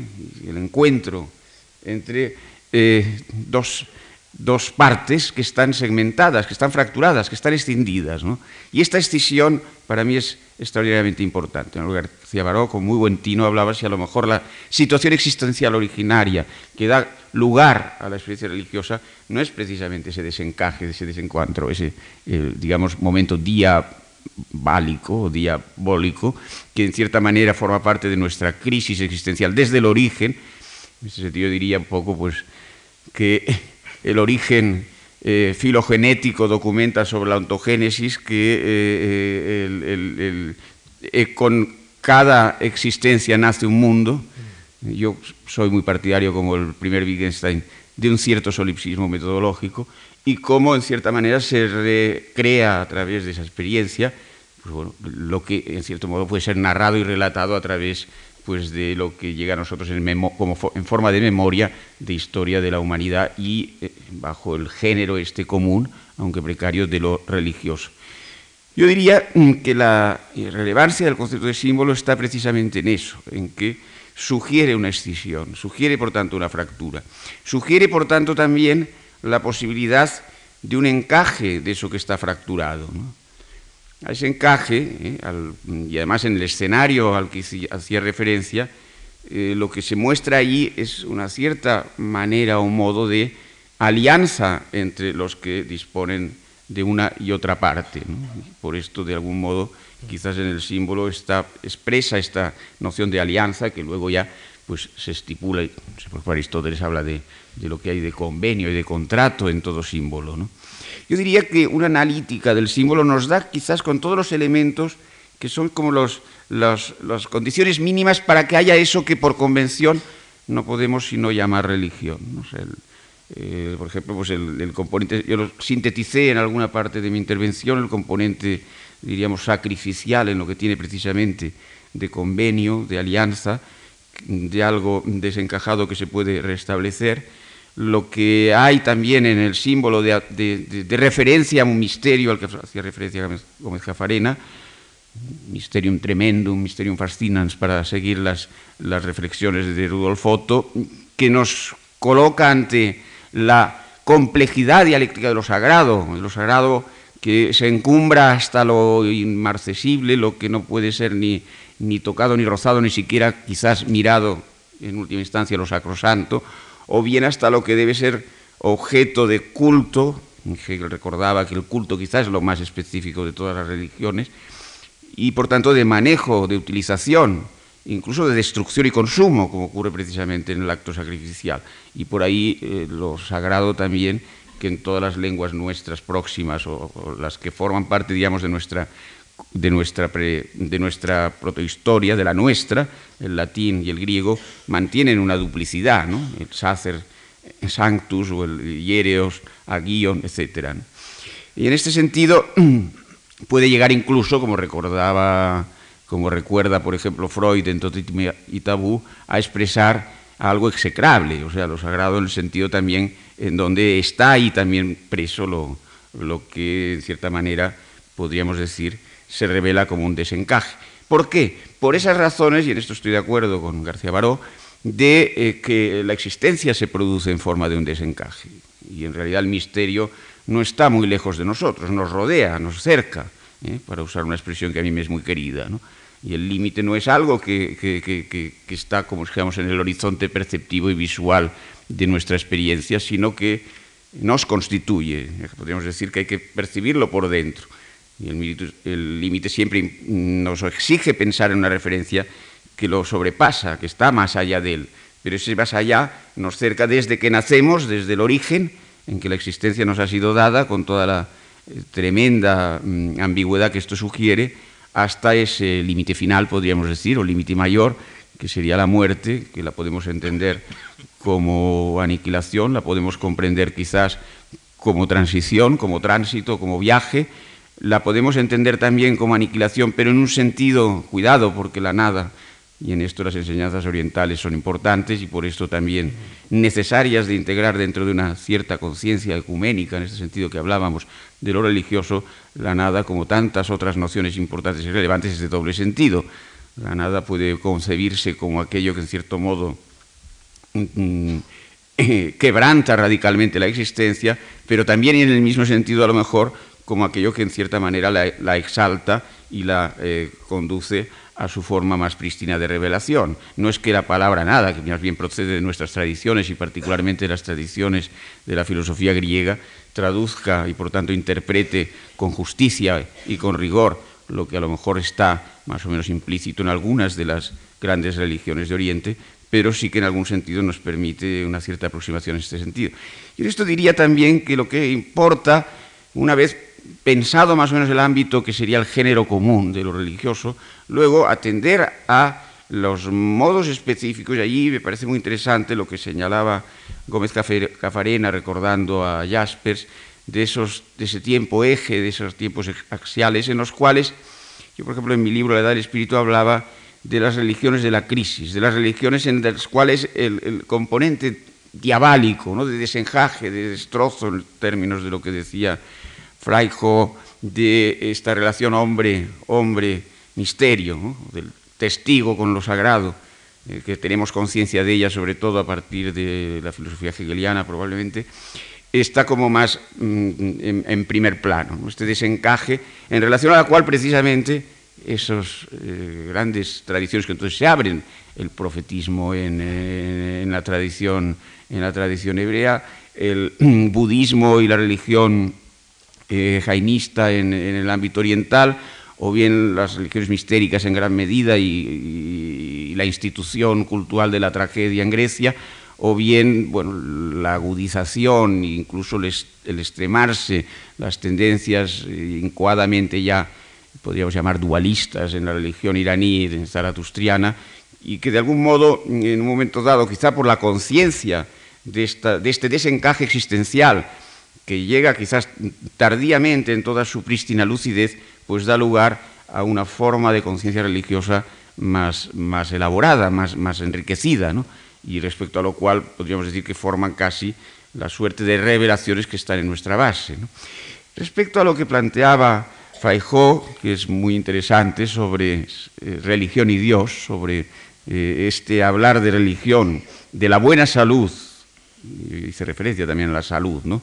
Salvación un poco retomada y repensada como salud existencial, o sea, como la restitución de algo que inicialmente es infirmitas, ¿eh? es quebrantamiento y que de algún modo a través de lo religioso, de modos, si quieren ustedes primero primigenios, por ejemplo, ahí donde la religión y la magia pues casi se superponen y luego cada vez de formas más más elaboradas y también esa elaboración hay que pensarla dentro de cauces, y aquí cada fragmento de revelación da su marco y su cauce cultural, van formando, van gestando y van, van de alguna manera estableciendo.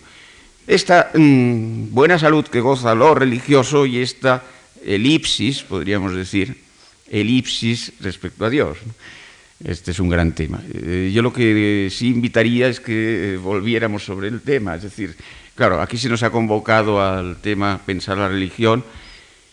Eh, yo lo he agradecido que se planteara así porque creo que es el orden, por lo menos el orden de nuestra conciencia presente, en el sentido de que eh, la eh, cuestión de la religión quizás es una extraordinaria y magnífica propedéutica que nos sensibiliza en un momento ciertamente en que yo constato hay un retorno, hay un interés real por lo que esta ambigua palabra puede sugerir, y que de cierta manera puede preparar eh, la aproximación a otro tema, que es el, tema, el problema, la cuestión relativa a esta gran palabra, Wittgenstein decía, es el sentido de la vida, un poco lo evocaba Cafarena en su excelente intervención, eh, pero que para mí de momento es una elipsis, es, es decir, la elipsis como figura retórica, ¿no? Quizá mm, por el inmenso eh, respeto y, la inmensa eh, perplejidad que la cuestión misma de Dios me plantea. Hay teólogos que hablan que es como si la personificación del misterio mismo, del misterio de nuestra existencia, de ese misterio al que hacía referencia García Baró. Esa personificación, yo tomaría persona en sentido, en su acepción etimológica, ¿no? Eh, la etimología siempre, como ocurre con símbolo, como ocurre con lo sagrado, con tantas, pues es un poco la prístima memoria ¿no? de, las tradiciones que el lenguaje nos, llega, nos accede hasta nosotros. Entonces yo diría, yo diría que en, algún sentido la etimología nos, nos ilustra o nos facilita el camino también en relación a, a la a, la cuestión esta que estábamos planteando. Dios como el gran, eh, como la personificación del misterio y la persona, recuerden, eh, como la máscara a, través de la cual resuena, resuena una voz, resuena la palabra, la máscara que eh, intervenía dramatis personae ¿no? en el escenario, en el escenario trágico. Bien, yo diría que esta personificación, esta personalización, esta idea de Dios, de momento la reservaría eh, eh, en la elipsis, ¿no? y a lo mejor lo que resuena, o esa voz que resuena, a lo mejor pues, eh, su forma más prístina de expresarse es el silencio. se ha hablado muchas veces pues, del, silencio de Dios o del Dios del silencio. Bien, y para acabar, y antes de concluir, otro tema que me ha sugerido Freijo, que me es muy querido, que me es muy interesante e importante, y sobre el cual me gustaría romper una pequeña lanza. Eh, yo creo que efectivamente lo religioso, en este sentido de fragmentación donde hallaría yo creo su propia verdad, que sería la verdad simbólica, pero también de vocación universalista y por tanto ecuménica, propia también de los tiempos que corren, que son ecuménicos, globales y al mismo tiempo fragmentarios y locales. Yo diría que eh, es importante clarificar sus relaciones, sus vínculos con otras dimensiones de nuestra experiencia, como es la que atiende a nuestro ethos, a lo ético, eh, García Baró también ha insistido en ello, eh, y también en algún sentido a lo estético. Se ha evocado en algún momento los estadios kierkegaardianos. He dicho muchas veces que entre el primero y el tercero a veces hay muchas más puntos de conexión, aunque parezca paradójico, y aunque Kierkegaard los, personifica en la figura de, del Don Giovanni de Mozart y el Abraham, el Abraham bíblico, por tanto, lo más absolutamente y abismalmente ajeno que uno puede imaginar. Sin embargo, que hay oscuras, oscuras relaciones, y es que la religión es aesthesis, también, no diría que únicamente, pero hay esta dimensión aescética, eh, de experiencia relacionada con lo estético, que además yo por eso me importa también el símbolo, porque yo no pienso ni concibo una reflexión estética que no necesita o exija el símbolo como un concepto crítico, eso sí. ¿eh?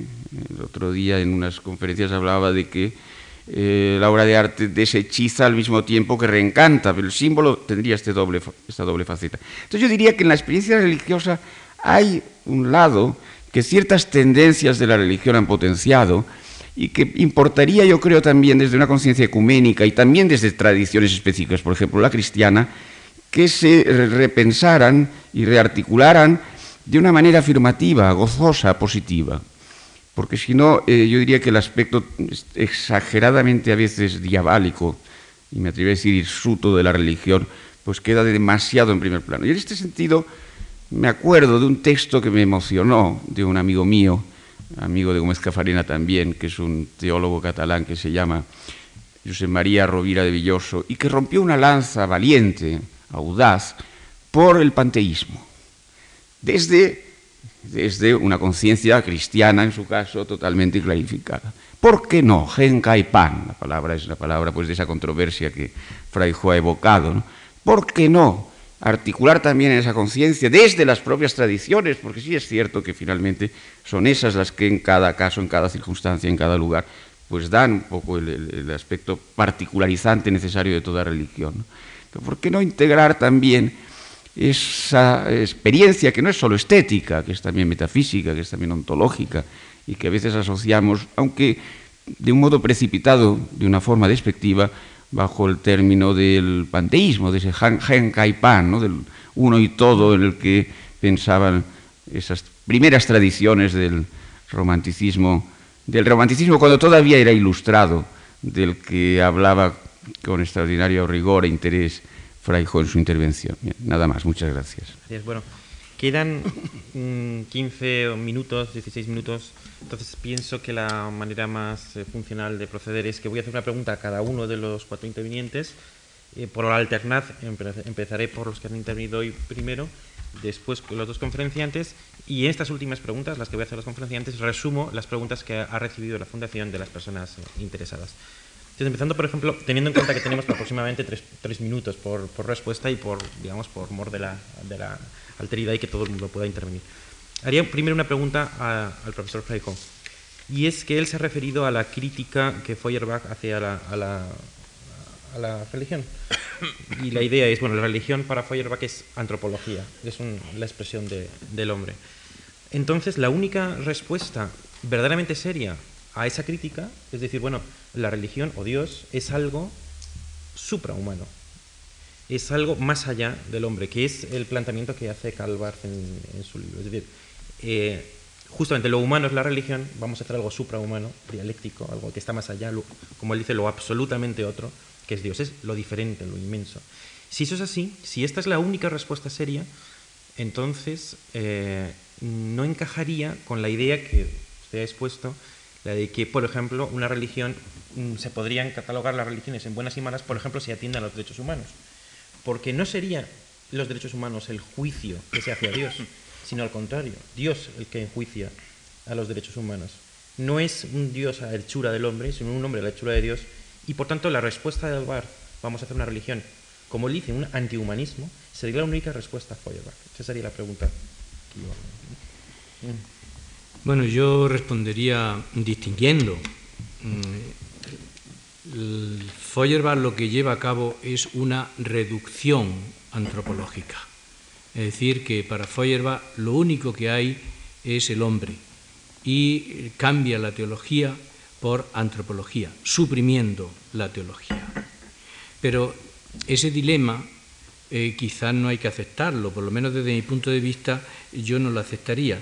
Yo no hablaría de la reducción antropológica, sino que hablaría de una concentración antropológica. Y esto ya es legítimo.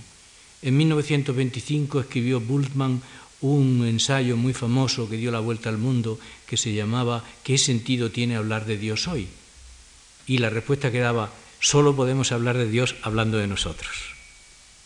Es decir, esto es eh, concentración antropológica, porque desde luego para Bullman estaba claro que Dios no se identifica con el hombre, es una concentración antropológica y es verdad.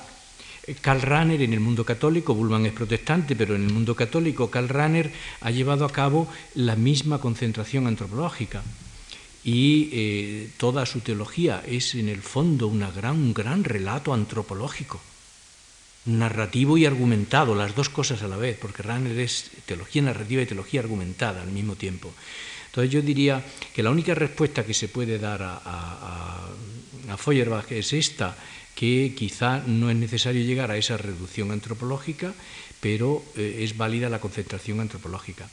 Y yo no decía que las religiones fueran buenas o malas según eh, defendieran los derechos humanos, no, sino que mm, yo en primer lugar eh, no aplico a ninguna religión el, adjetivo absoluto, el adjetivo sustantivado, lo absoluto, aplicado mm, a Dios, es, lo utiliza por primera vez el Cusano, Nicolás de Cusa, muy tardíamente.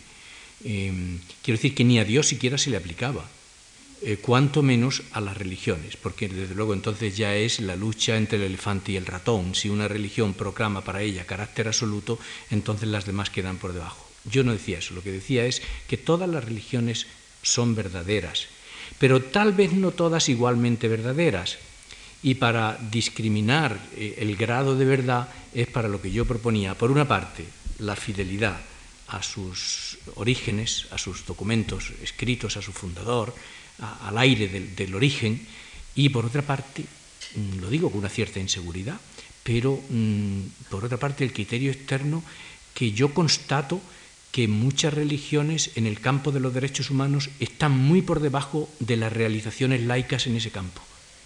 Y entonces a mí me parece que mm, hay que preguntarle a las religiones por su mm, actitud frente a la ética, frente a los derechos humanos, etc. Gracias. la segunda pregunta, que iría dirigida a Miguel García Baro, he querido entender como hilo conductor de, su exposición subyacente los tres estadios que de, de la estética, la ética y la religión.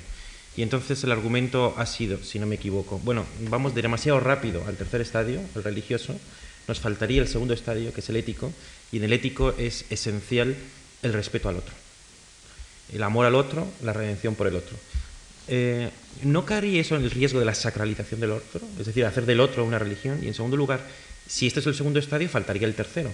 Y ese creo que lo, ha omitido en su exposición. ¿Cuál sería una religión que está basada en la idea de otro?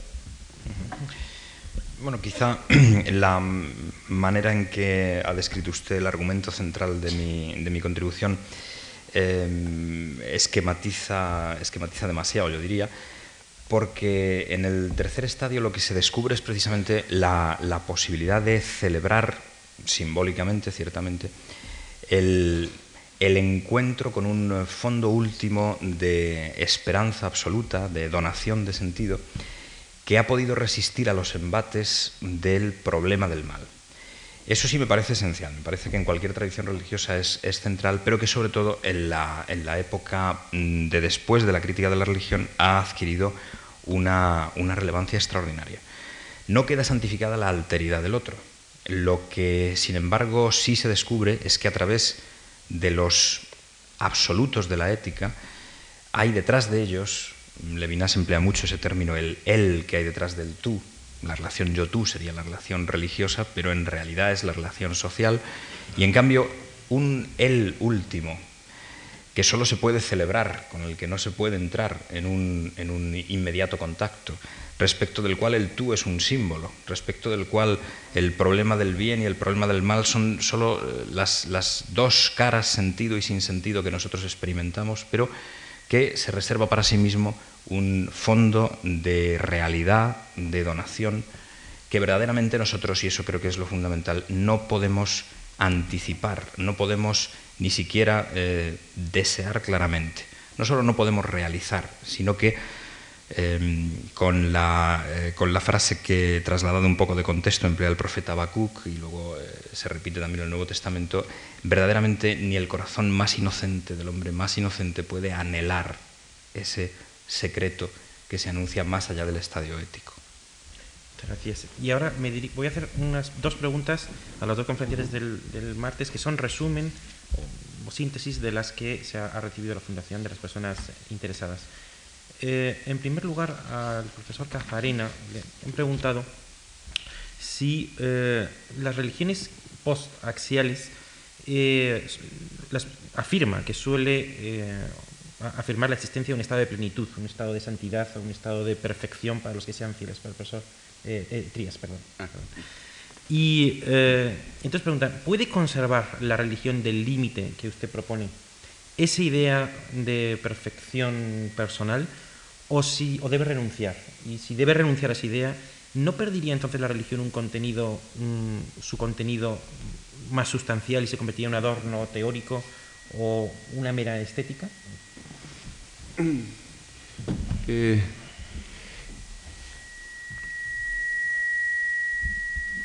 La, en mi reflexión, o en la reflexión que desde hace años estoy intentando llevar a cabo. al concepto de límite le doy el sentido de nuestra propia condición, o es, eh, diríamos, un concepto que nos acerca al misterio, yo diría el, mayor de los misterios, y que no es solo filosófico, aunque desde luego es filosófico. Kant decía, los problemas filosóficos son qué podemos conocer, qué debemos hacer, qué tenemos derecho a esperar, qué es el hombre, ¿no? El misterio de la esfinge, ¿no? pero también creo que de ahí se abreva pues, el surgimiento del arte, por una parte, de la religión, por otra. ¿no? Y ahí yo hice referencia en mi intervención. Por tanto, al límite le doy la significación de esta condición en la que formamos parte. No solo esto, le doy un trasfondo, o en última instancia yo le llamo ontológico. Eh, por supuesto que en esta, en esta línea de argumentación, en esta línea de reflexiones, donde me encuentro con la religión como algo que por supuesto me interpela y que no es únicamente un objeto de curiosidad en sentido, podríamos decir, pues de, de nada humano me es ajeno, sino que es algo que me interpela y que por esto me he dedicado en los últimos tiempos a ello y por tanto algo que me convoca, pero al mismo tiempo en donde eh, obviamente me importa mucho insistir en hasta qué punto, y debido a esta situación de saber y no saber que García Barro señalaba que forma parte de nuestra condición, eh, es importante eh, la elaboración por la vía de la filosofía. Yo en esto defiendo y defenderé siempre que la religión se debe siempre complementar con, con la reflexión filosófica, que la filosofía mm, debe prolongarse en una reflexión sobre la religión, y en ese sentido es, es ingenuidad. mis reproches a la ilustración, la ilustración yo creo que es necesaria siempre y ha hecho una labor extraordinaria del 18 acá, pero yo más bien le creo que ha pecado en ocasiones de ingenuidad. ¿no? Y a veces las críticas a la religión por parte de la ilustración y en muchos otros temas también, más bien lo que podemos decir hoy es que son naif, o sea, de que eh, digamos que el misterio de la condición humana es suficientemente grave eh, como para que nos tomemos mucho más radicalmente en serio la necesidad de pensar la religión y que no basta decir, eh, bueno, que, es opio del pueblo, platonismo para el pueblo con relación al cristianismo, o Freud, en esto fue Freud más perceptivo, es una ilusión, pero una ilusión necesaria sin la cual la humanidad no puede vivir. Bien, yo en ese sentido diría que eh, la religión forma parte de, la condición humana, la ha acompañado desde su origen, sigue existiendo, eh, se presenta en formas muy diversificadas.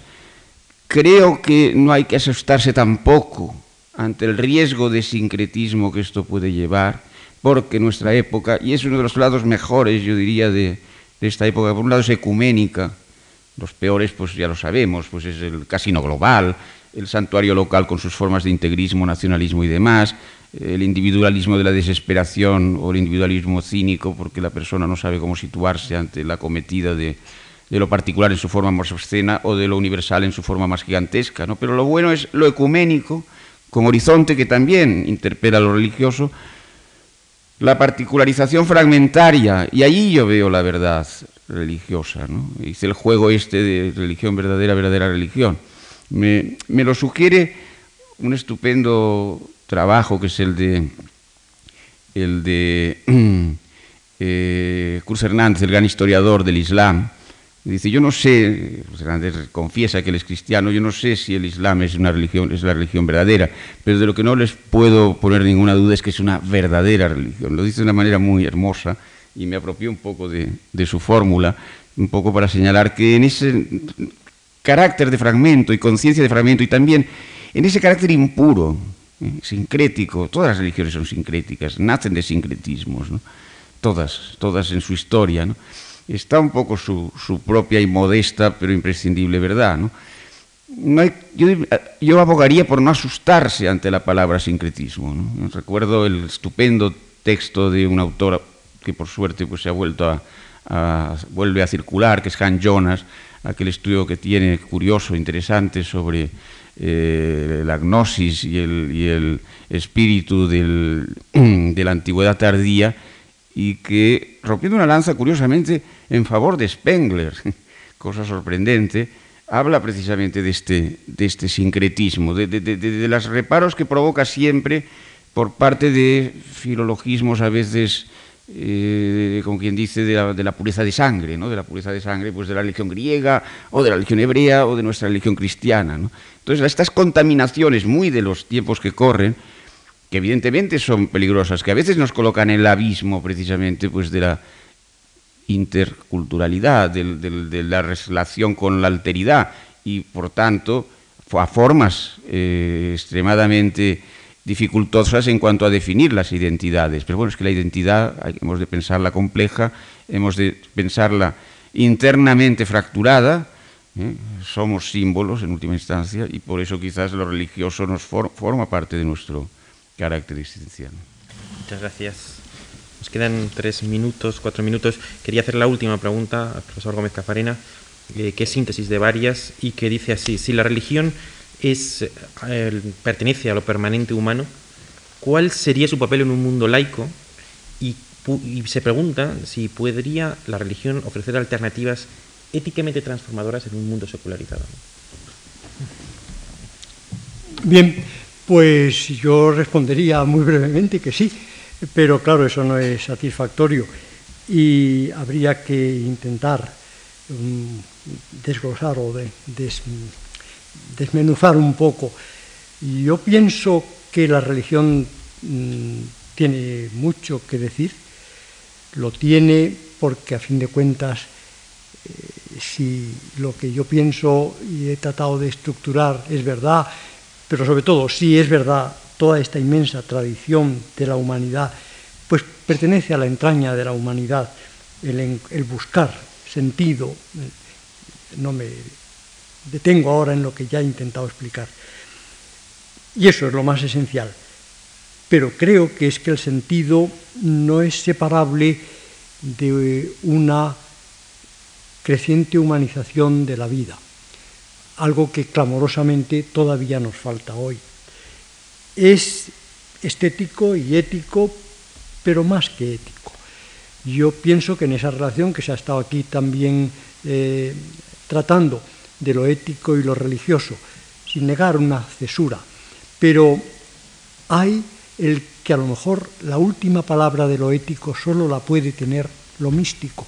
Yo por lo menos lo he escrito así, eh, me ha servido también Bersón para eh, tematizar esto, y yo diría que siendo tan humana como es una ética que no solo asume y seriamente y hasta el fin los derechos humanos, sino que incluso va más allá y busca una relación interpersonal en todo lo posible, la ética, estoy aludiendo, cristiana del amor, o la que, por ejemplo, Motsu eh, definió o defendió en, China, en la estela de Confucio, o pues a la que se llegaría por la karuna del budismo mahayana.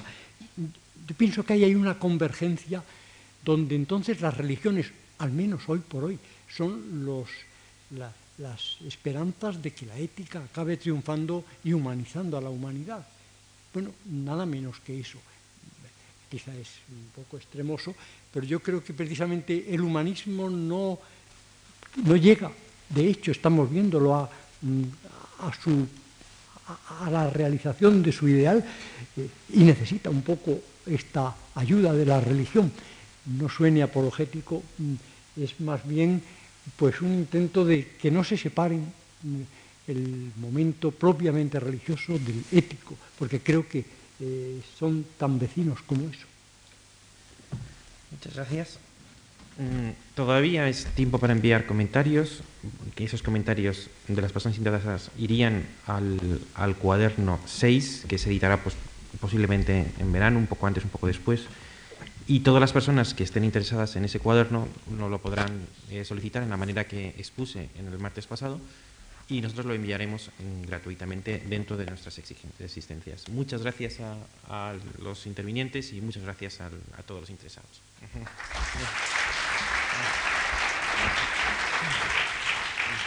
Muy bien,